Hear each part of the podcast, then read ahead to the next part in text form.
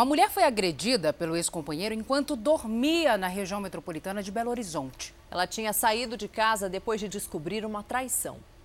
A jovem guardou o pedaço de madeira que o ex-companheiro usou para agredi-la. Foram vários golpes. Eu tentei correr, mas ele me deu é, pontapés, chutes, eu caí no chão.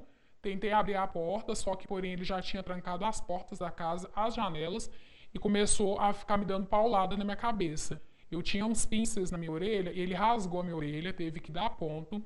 Essas fotos mostram o estado que ela ficou. A vítima dormia e foi acordada a pauladas.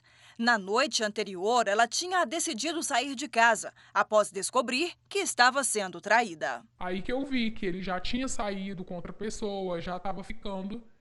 Aí eu decidi terminar, né? Aí meu amigo ele me acolheu e falou assim que eu poderia ficar lá na casa dele e não voltar a morar na mesma casa com ele. Mas o ex-namorado mandou mensagens com ameaças para que ela voltasse. Ela acredita que o homem planejou tudo. O relacionamento durou um ano e cinco meses e esse não foi o único episódio de agressão. A vítima guardou também os dois celulares que o ex destruiu por causa de ciúmes. Ele disse que se eu fosse conversar com o homem com o celular que ele me deu, ele iria quebrar. Foi nisso que, na mesma hora, ele já pegou o meu celular e quebrou. Na época, ela registrou o boletim de ocorrência, mas foi convencida com promessas a não dar seguimento na denúncia. Ele me convenceu a não dar continuidade com o boletim porque ele queria fazer curso de segurança. Então, isso meio queria manchar o nome dele. Aí eu não dei continuidade. O caso entra para uma triste estatística do Estado. De janeiro a novembro de 2019, segundo a Polícia Civil, foram 134.807 casos de violência doméstica e familiar contra a mulher em Minas Gerais. Dessa vez, ela só escapou porque conseguiu pedir ajuda. O agressor fugiu. Ela se mudou de casa, já procurou a polícia, fez boletim de ocorrência e aguarda uma audiência para seguir em frente. Em Goiânia foram enterrados os corpos de uma mulher grávida e da filha dela de 4 anos atropeladas numa faixa de pedestre. Agora a polícia investiga os indícios de que a motorista estava em alta velocidade e que passou no farol vermelho. A irmã da vítima foi amparada por parentes e precisou tomar remédio para se acalmar. Eu não sei explicar se é ódio, se é raiva, se é mágoa, se é vontade de justiça. A mãe da vítima estava inconsolável e não conseguiu dar entrevista. Meriane estava grávida de cinco meses, atravessando pela faixa de pedestres. Ela, de mãos dadas com a filha de quatro anos, acabou sendo atropelada. Foi pega em cheio por um carro em alta velocidade. A marca da frenagem do carro ficou no asfalto e mediu cerca de 40 metros. Ela furou o sinal vermelho, de repente ela chegou em cima já de uma vez. Ela estava correndo muito, aí ia pegar nós quatro. Aí eu cheguei para trás, aí tentei segurar a menina mais picante de 4 anos na Vitória, e não di conta de segurar ela. Foi você o único que conseguiu sair? Foi, eu e a menina, menina mais nova, de dois anos. Elas chegaram a receber atendimento, mas não resistiram aos ferimentos. A motorista foi submetida a teste de bafômetro e deu negativo. Através de câmeras de segurança, a polícia vai descobrir se a mulher que estava dirigindo o carro realmente furou o sinal vermelho. Nós nunca mais vamos poder soltar fogos e dizer que temos um ano feliz porque ela acabou com isso.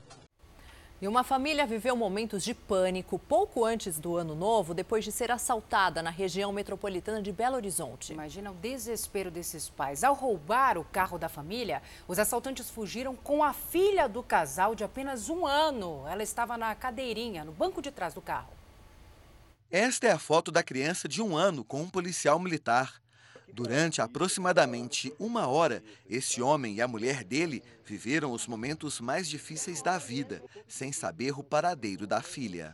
Bateu desespero, é, imaginei o que poderia ter acontecido com ela e foi, sinceramente, foi a situação mais difícil que eu já vivi na minha vida até hoje. A família ia passar a virada de ano com parentes e estava dividida em dois carros quando parou para abastecer em um posto de combustível na MG10, em Vespasiano, na região metropolitana de Belo Horizonte. Foi quando eu observei no retrovisor dois homens chegando, um estava armado, é, e aí anunciaram o assalto né, no, no, do veículo. Os assaltantes estavam nervosos Tinham pressa, agrediram as vítimas e deixaram marcas da violência. A criança, que havia completado um ano há três dias, estava na cadeirinha, no banco de trás.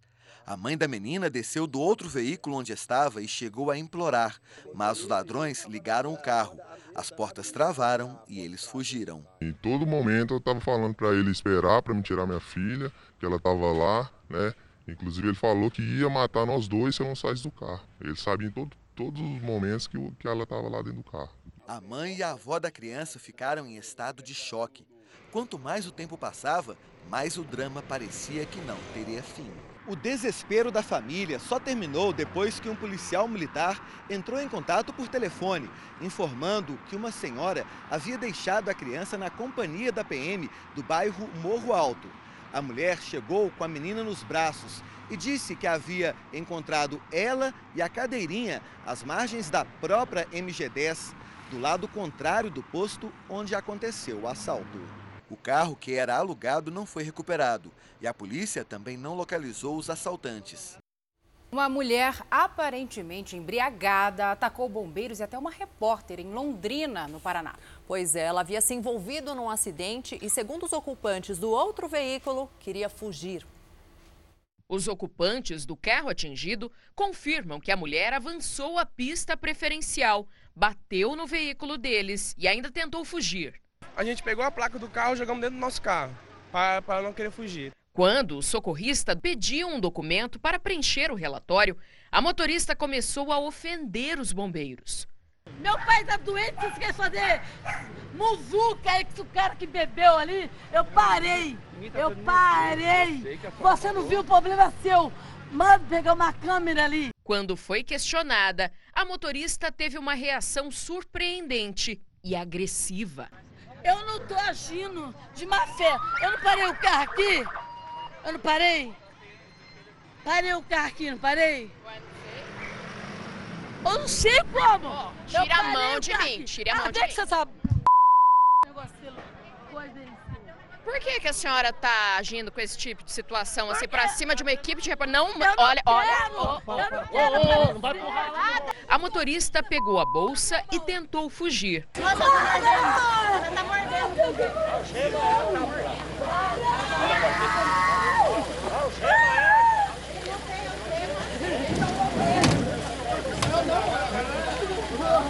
Ela começou a partir para agressão, tentou me morder, me arranhou. Aí tivemos que colocar ela dentro da ambulância de uma forma um pouco mais arredia. Depois da chegada da polícia, todo mundo foi encaminhado para a delegacia, onde um boletim de ocorrência foi feito contra a motorista. A mulher, que está com a CNH caçada, foi enquadrada por dano ao patrimônio público, embriaguez ao volante e lesão corporal leve. Lamentável. O primeiro dia do ano foi marcado por uma tragédia familiar em Embu das Artes, na Grande São Paulo. Olha só, um jovem de 21 anos matou a avó e o tio.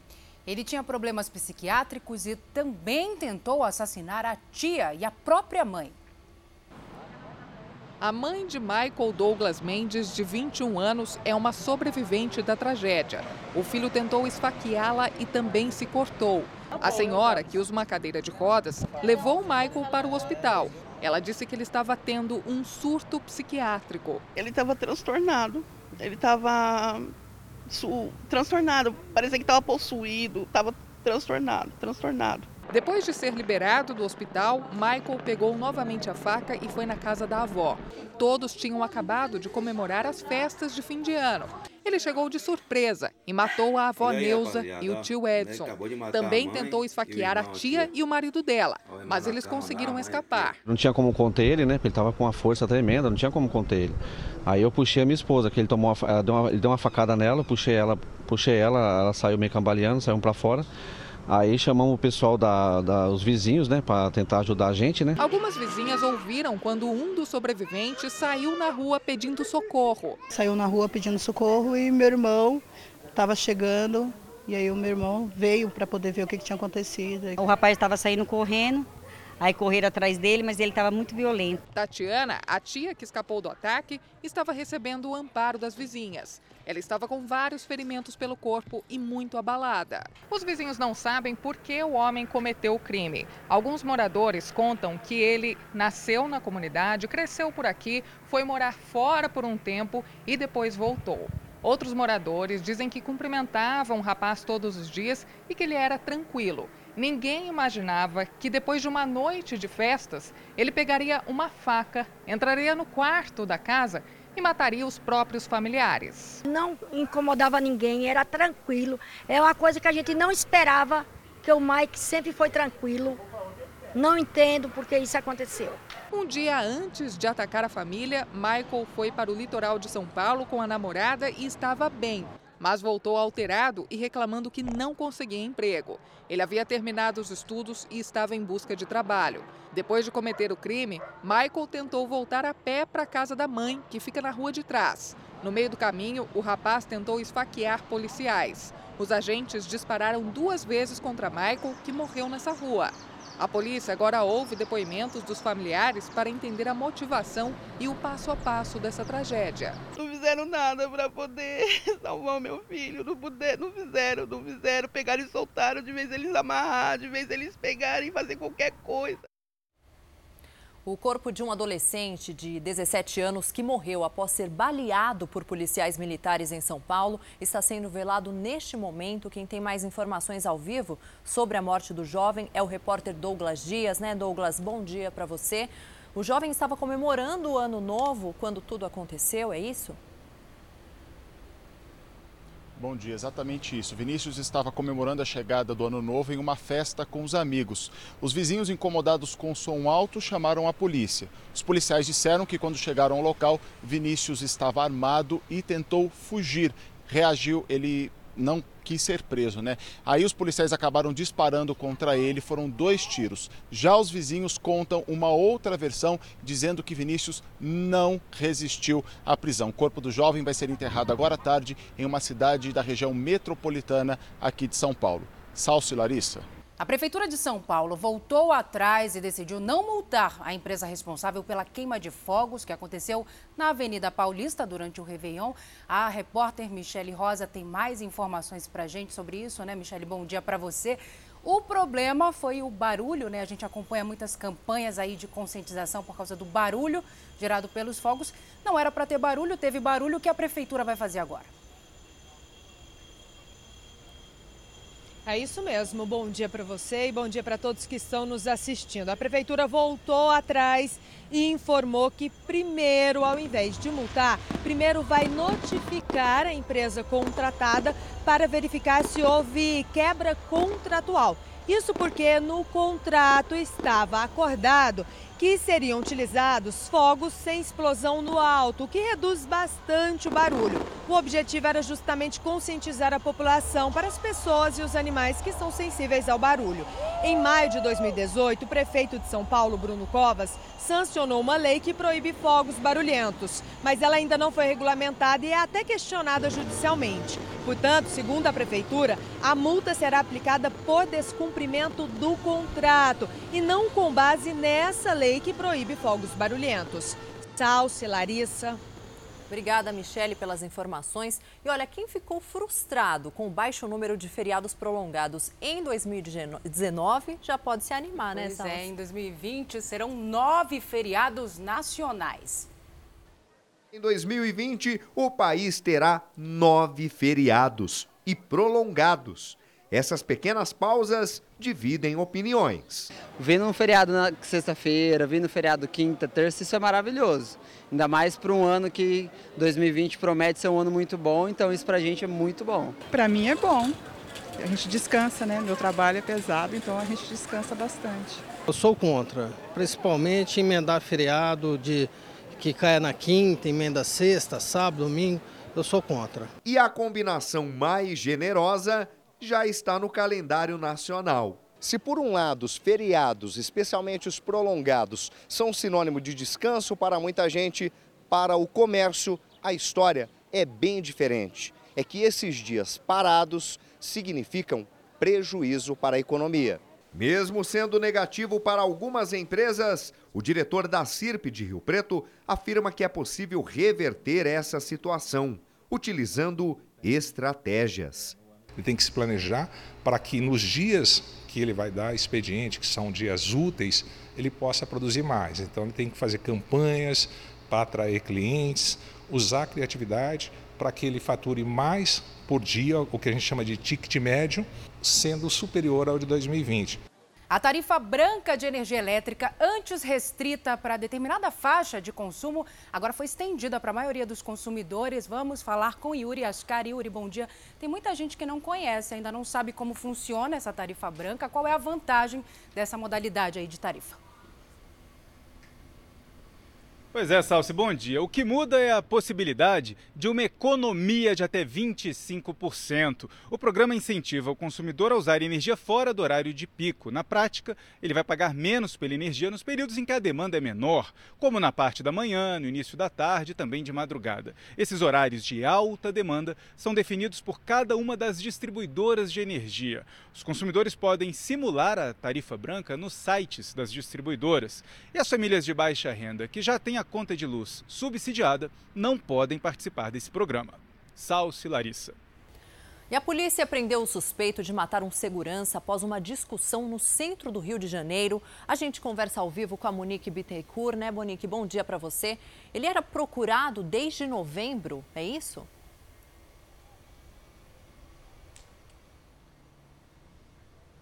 É isso, bom dia para você. Olha, o crime aconteceu no dia 23 de novembro. Fabrício Agrícola, de 32 anos, foi levado para a delegacia de homicídios que fica na zona oeste do Rio. O outro suspeito de participação nesse crime já tinha sido preso no dia do assassinato. De acordo com as investigações, o segurança Pedro Natan foi morto a golpes de faca e tudo isso teria acontecido depois de uma discussão com os suspeitos. Larissa Salsi. Uma discussão custou a vida de um policial civil em São Gonçalo, na região metropolitana do Rio de Janeiro. Pouco antes do crime, vítima e assassino discutiram nesta esquina, no bairro da Venda da Cruz, em São Gonçalo, região metropolitana do Rio. Segundo as investigações, logo em seguida o policial atravessou a rua e foi baleado nas costas. O suspeito fugiu em um carro. Tudo aconteceu na madrugada desta quarta-feira. Em nota, a Polícia Militar disse que, ao chegar, já encontrou o agente morto. A Delegacia de Homicídios de Niterói realizou perícia no local.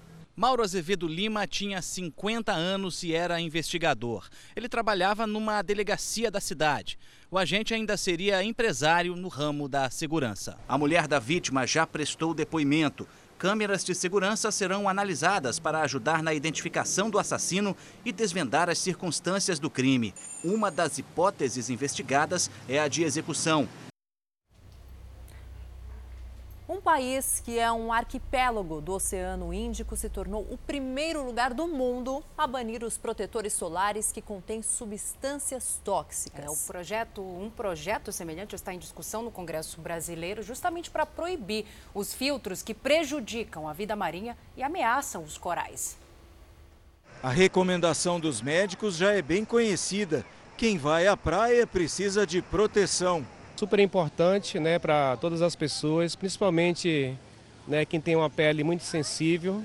Previne um pouco, né? A gente fica queimada, vermelha, ardendo outro dia, complicado. Mas especialistas alertam que boa parte dos filtros solares contém elementos tóxicos que afetam a vida marinha.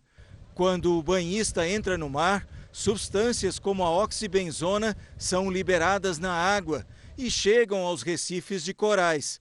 Eles absorvem o produto e acabam morrendo. O fenômeno é conhecido como branqueamento dos corais. Por isso, o arquipélago de Palau, no Oceano Índico, decidiu banir os filtros solares que contenham qualquer um dos dez ingredientes considerados nocivos, entre eles a oxibenzona. Aqui no Brasil, tramita no Senado um projeto de lei que propõe a proibição da venda de filtros solares que contenham substâncias tóxicas para os recifes de corais. Se for aprovado no Congresso, o projeto vai exigir que os fabricantes mudem a fórmula dos produtos e que todos os componentes sejam descritos na embalagem. O impacto dessas substâncias se estende ainda a outras espécies de animais marinhos que usam os corais como abrigo e fonte de alimentos. O problema ainda é pouco conhecido no Brasil, mas já desperta preocupação. De preferência que tenha essa especificação no, no, no rótulo ali ou na, né, na, na, na embalagem para que a gente possa também fazer essa diferenciação e procurar ajudar também a natureza, né? Porque a gente gosta disso aqui, né? Então tem que cuidar. É isso. Na Austrália, o governo declarou estado de emergência por causa dos incêndios e milhares de pessoas tiveram que abandonar as casas. Moradores e turistas tiveram que sair da região do litoral do estado de Nova Gales do Sul, onde fica Sydney. E as estradas ficaram assim, paradas. As pessoas também correram para postos de gasolina e supermercados. Quem decidiu ficar está estocando comida e combustível. O alerta de emergência foi feito depois que a previsão do tempo para o fim de semana mostrou o aumento das temperaturas e da velocidade dos ventos, o que pode agravar os incêndios da região. Esse morador conta que o fogo está perto da casa dele. Se o vento mudar, pode atingir minha casa e meus vizinhos. Desde que os focos começaram em outubro do ano passado, mais de 1.200 casas foram destruídas e 18 pessoas morreram. As equipes ainda buscam por 17 desaparecidos. E por falar em incêndio, uma foto postada nas redes sociais provocou polêmica nos Estados Unidos. Na imagem, olha só, a equipe de bombeiros aparece posando em frente a uma casa em chamas. A foto foi postada no perfil do Departamento de Bombeiros de Detroit. Esses vídeos foram feitos no dia seguinte e mostram que a casa foi completamente destruída pelo fogo. O objetivo da foto era comemorar a aposentadoria de um deles, mas a brincadeira não pegou bem não, viu? O departamento está sendo investigado, a equipe por negligência. 21 pessoas morreram nas enchentes que atingem a Indonésia. Olha só, as imagens são impressionantes. Esse vídeo flagrou o efeito da força das águas. A casa estava na beira de um riacho e foi arrastada. Não se sabe quantas pessoas estavam lá, lá dentro né, da casa na hora do acidente. Em algumas regiões, a água atingiu 2,5 metros e meio de altura. Mais de 30 mil moradores ficaram desabrigados no país e mais de 120 mil pessoas trabalham agora no resgate. Que imagens. E o ano novo começa com uma boa notícia para as empresas. Elas não vão mais pagar aquela multa de 10% do fundo de garantia nas demissões sem justa causa. O Yuri Ascar está por, dentro desse assunto, vai trazer mais informações para a gente, né, Yuri? Bom dia para você. Novamente, com essa medida aí já em vigor, muda alguma coisa para o trabalhador? Salsi, não vai mudar nada não, viu? O que, que acontece? Os trabalhadores que forem demitidos sem justa causa vão continuar a receber aqueles 40% da multa sobre o fundo de garantia. A mudança é para o empregador. Antes, quando um funcionário era demitido sem justa causa, a empresa tinha que calcular uma multa de 50% sobre todos os depósitos realizados para o trabalhador. E desse total, 40% se refere à indenização paga aos funcionários que são dispensados. Os outros 10% iam para o governo mas os desligamentos feitos a partir de agora dispensam o pagamento desse percentual. Salce Larissa. Obrigada, Yuri. Um ótimo dia para você. E atenção, já está valendo a nova regra da Receita Federal para o recebimento de encomendas do exterior. A gente conversa sobre esse assunto com a Jéssica Smetak. Jéssica, bom dia para você. Explica para a gente como que vai funcionar, por favor.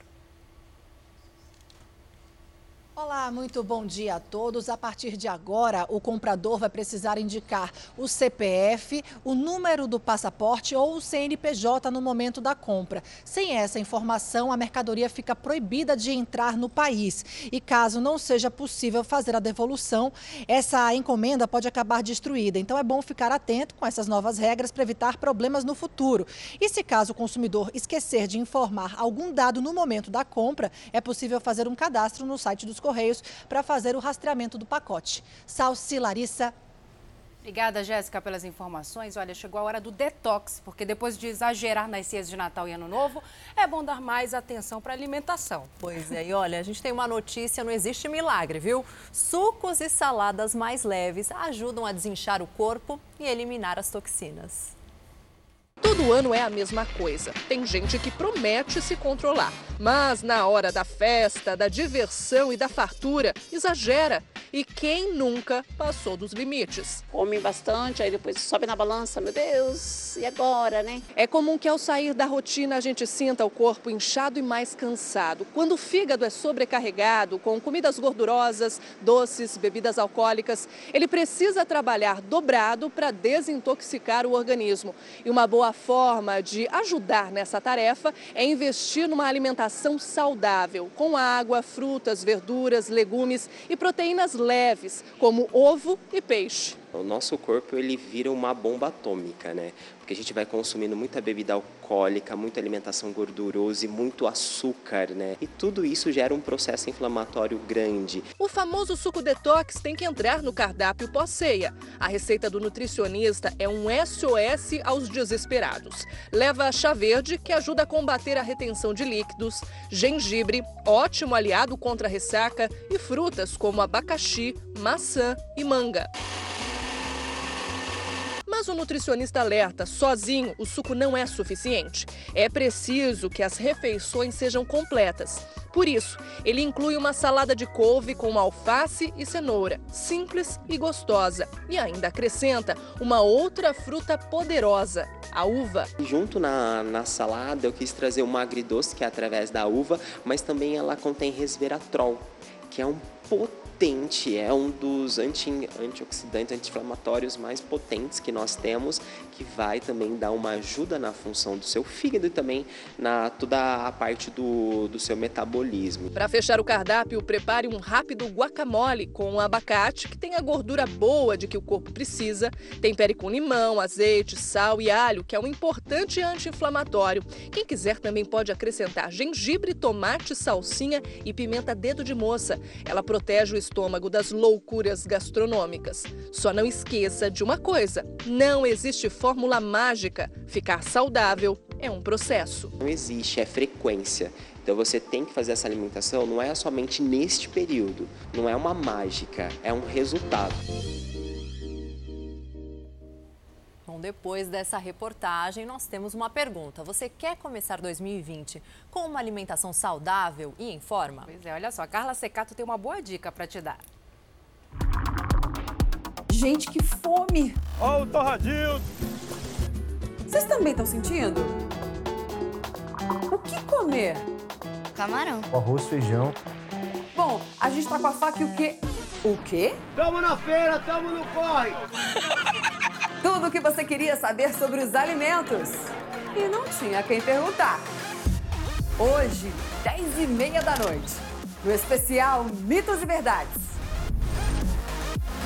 A imprensa japonesa divulgou novas informações sobre a fuga do brasileiro Carlos Gon. O ex-presidente da Renault Nissan tinha quatro e não três passaportes.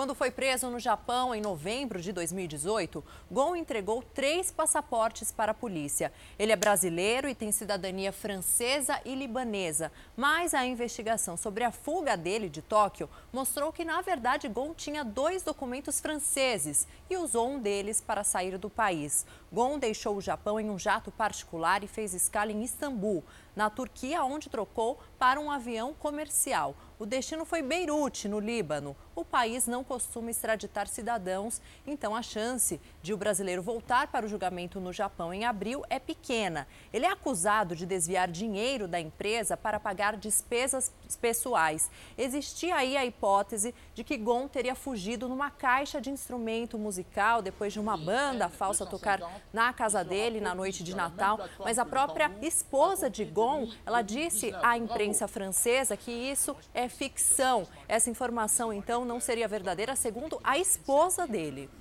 Férias, mar e álcool, uma mistura que pode acabar muito mal. Depois de consumir bebidas alcoólicas, muita gente esquece as normas básicas de segurança e se arrisca em lugares perigosos. Este vídeo mostra o momento que os próprios banhistas tentavam resgatar o homem que havia sido arrastado das pedras para o mar aberto, na Praia do Pina, zona sul do Recife. As ondas arrebentavam com força. A vítima estava desesperada. Por sorte, ele conseguiu ser resgatado e passa bem.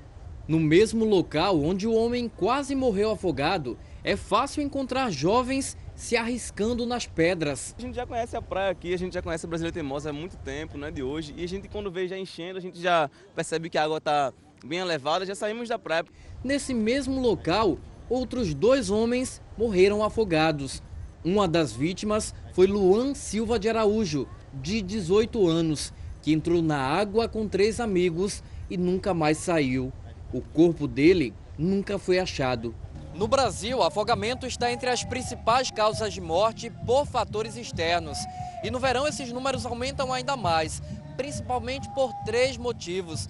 Primeiro, é que as pessoas vêm mais a locais, ambientes com água. Segundo, consomem mais bebidas alcoólicas. E por fim, essa é a época do conhecido batismo no mar.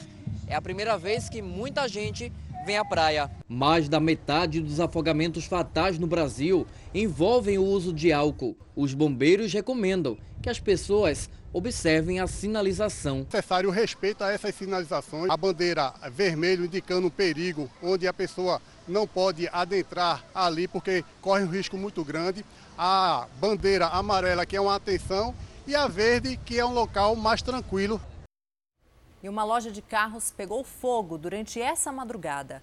O prejuízo foi estimado em mais de 200 mil reais. A suspeita do dono é de que tenha sido um ato criminoso. A porta do comércio foi arrombada. O corpo de bombeiros foi até o local para vistoriar o imóvel. As imagens de câmeras de segurança vão ajudar a polícia a descobrir se foi mesmo um ato criminoso. Ninguém ficou ferido nesse incêndio. Isso aconteceu no estado do Espírito Santo.